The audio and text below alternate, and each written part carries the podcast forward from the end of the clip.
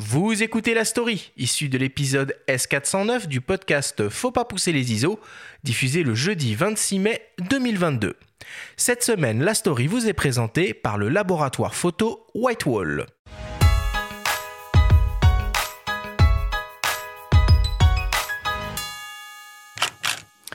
La scène se passe au Cambodge, en 1974.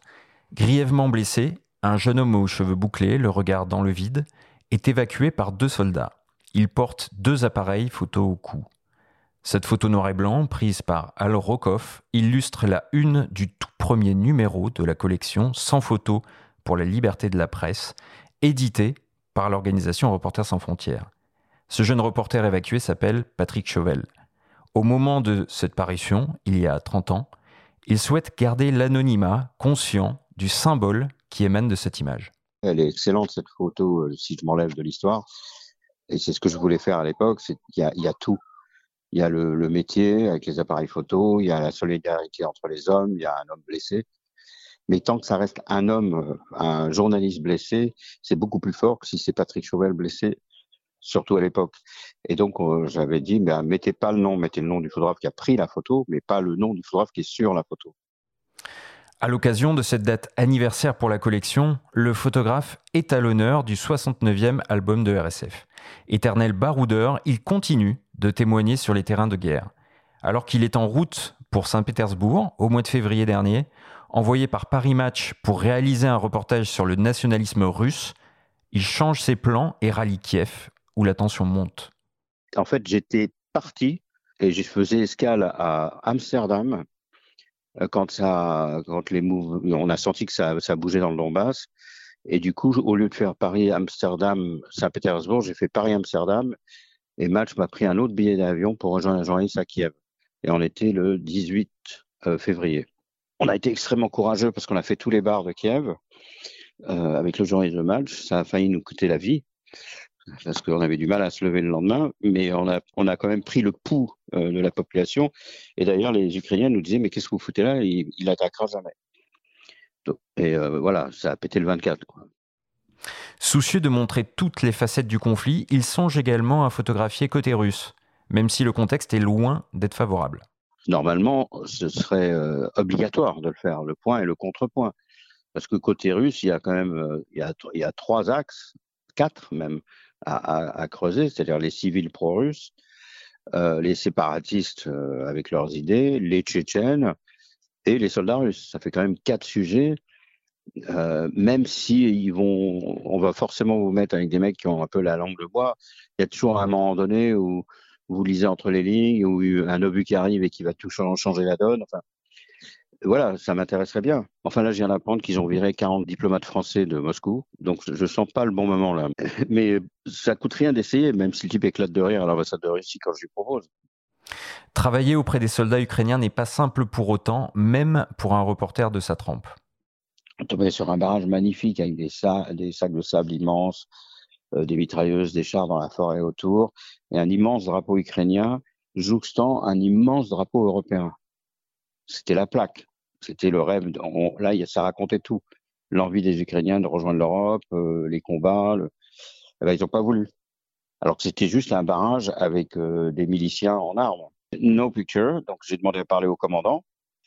Euh, donc ça c'est trois quarts d'heure d'attente dans la neige. Ensuite le commandant dit c'est pas moi qui décide, c'est l'autre. Ensuite c'est une demi-heure de bagnole et ensuite on est fouillé et on nous propose de nous mettre 15 mètres devant la guérite pour qu'on nous ait bien en vue avec un sniper sur le toit. On attend une heure dans le froid avec des mecs qui nous visent et le mec dit no picture. Et on s'en va. Voilà, ça c'est fait.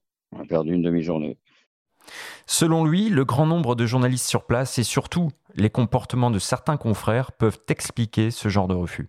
Il y en a deux, trois en tout cas, que je ne citerai pas parce qu'on n'est pas là pour ça, mais qui feraient mieux de fermer leur gueule déjà quand ils parlent et surtout qu'ils arrêtent de faire des selfies et des tweets parce que non seulement c'est débile, mais en plus ça nous met en danger parce qu'une une des raisons pour laquelle les soldats ukrainiens ne veulent pas emmener les journalistes étrangers, c'est parce qu'ils voient que les types font des selfies ou tweets sans arrêt et que ça donne la position dans laquelle vous êtes avec euh, le GPS du téléphone et vous allez prendre un missile dans la gueule.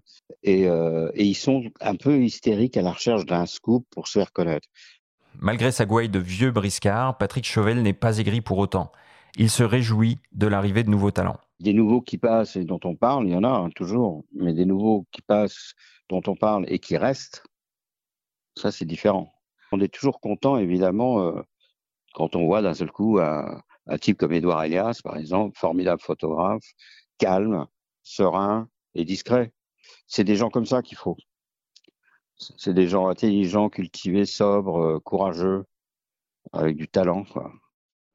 Parmi eux, son fils, Antoine Chauvel, marche sur ses traces. Il figure dans l'album, au premier plan d'une photo prise par son père à Mossoul, en Irak, en 2016.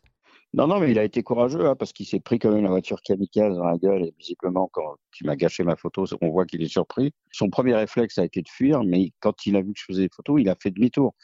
Et ça, c'est courageux. Parce que quand on commence à se barrer, c'est pas évident de s'arrêter. Et il a fait demi-tour et il a fait trois photos. Après, ces appareils ont été coupés en deux par un éclat. Tout ça en quelques secondes. Un témoignage qui résume parfaitement l'état d'esprit qui anime Patrick Chauvel depuis ses débuts lors de la guerre des Six Jours, en 1967. Âgé de 73 ans, il n'en a pas terminé avec la guerre. Comme un symbole, il repart en Ukraine cette semaine pour témoigner.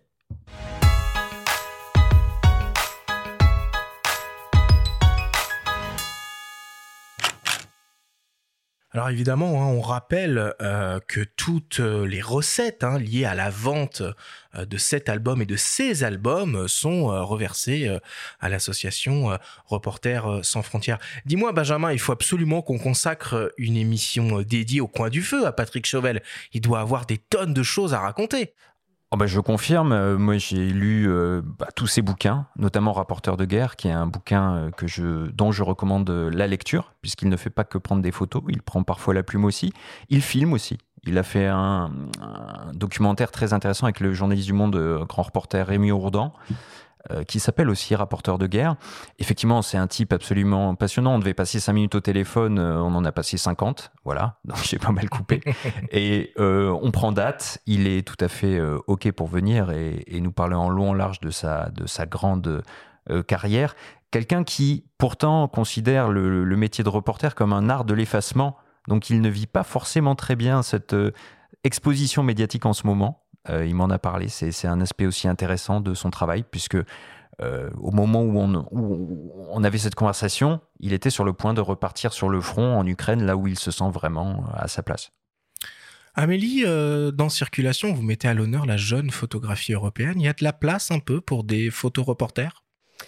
Euh, oui, tout à fait, il y a de la place. Après, c'est pas l'écriture euh, journalistique ou le reportage. En tout cas, c'est pas du tout l'écriture euh, qui est la plus présente au sein du festival.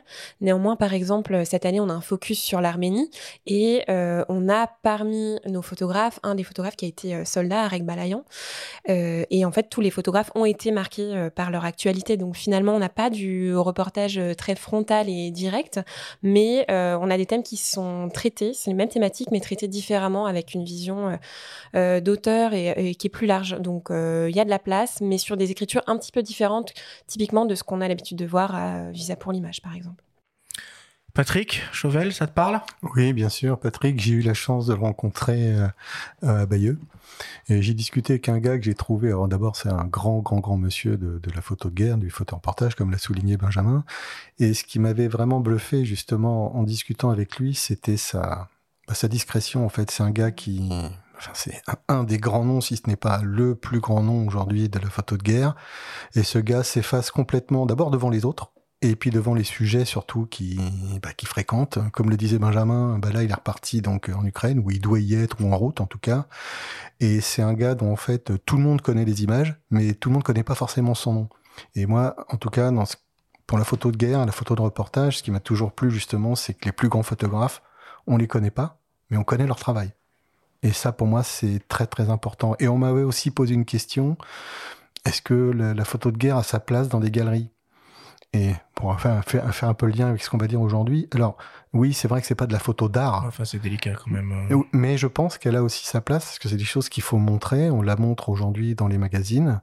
Alors évidemment, on montre pas tout dans les galeries, comme on montre pas tout euh, dans, les magazines. Hein. Il y a une censure qui est faite par les photographes et les agences, mais je pense qu'elle a aussi sa place. On doit montrer ce qui se passe. Et c'est le cas du travail de, photo, de photographe d'Edouard Elias aussi, Mm. euh, dont Patrick Chevel parle. hein, parmi sûr. les nouveaux talents émergents la jeune génération de photojournalistes, Edouard se spécialise euh, ou se diversifie hein, plus un travail aujourd'hui d'artiste que de photographe de guerre et présent à Paris Photo, entre autres, et développe un petit peu cette actualité-là. Donc Mm. c'est intéressant. Juste, je rebondis un petit peu sur ce que tu disais sur l'Arménie. Je, je me souviens d'un un livre, euh, je crois que c'était Patrick Rollier, Arménie euh, année zéro. Voilà. Et c'est un bouquin euh, absolument euh, superbe sur ce pays et cette histoire peut-être pas toujours connue, mais je- dont je recommande aussi euh, la lecture. Benjamin, juste pour terminer, l'album RSF, c'est c'est en kiosque ou c'est en librairie? Alors, c'est en kiosque, hein, on, peut, on peut le trouver en kiosque, euh, peut-être aussi dans certaines librairies, mais c'est tout à fait euh, en kiosque. Et il est encore euh, disponible pendant quelques jours, parce qu'il va être remplacé début juin par un autre, et on en reparlera, puisque c'est les 30 ans de RSF. Donc, parlons-en. Merci Benjamin pour cette, pour cette story.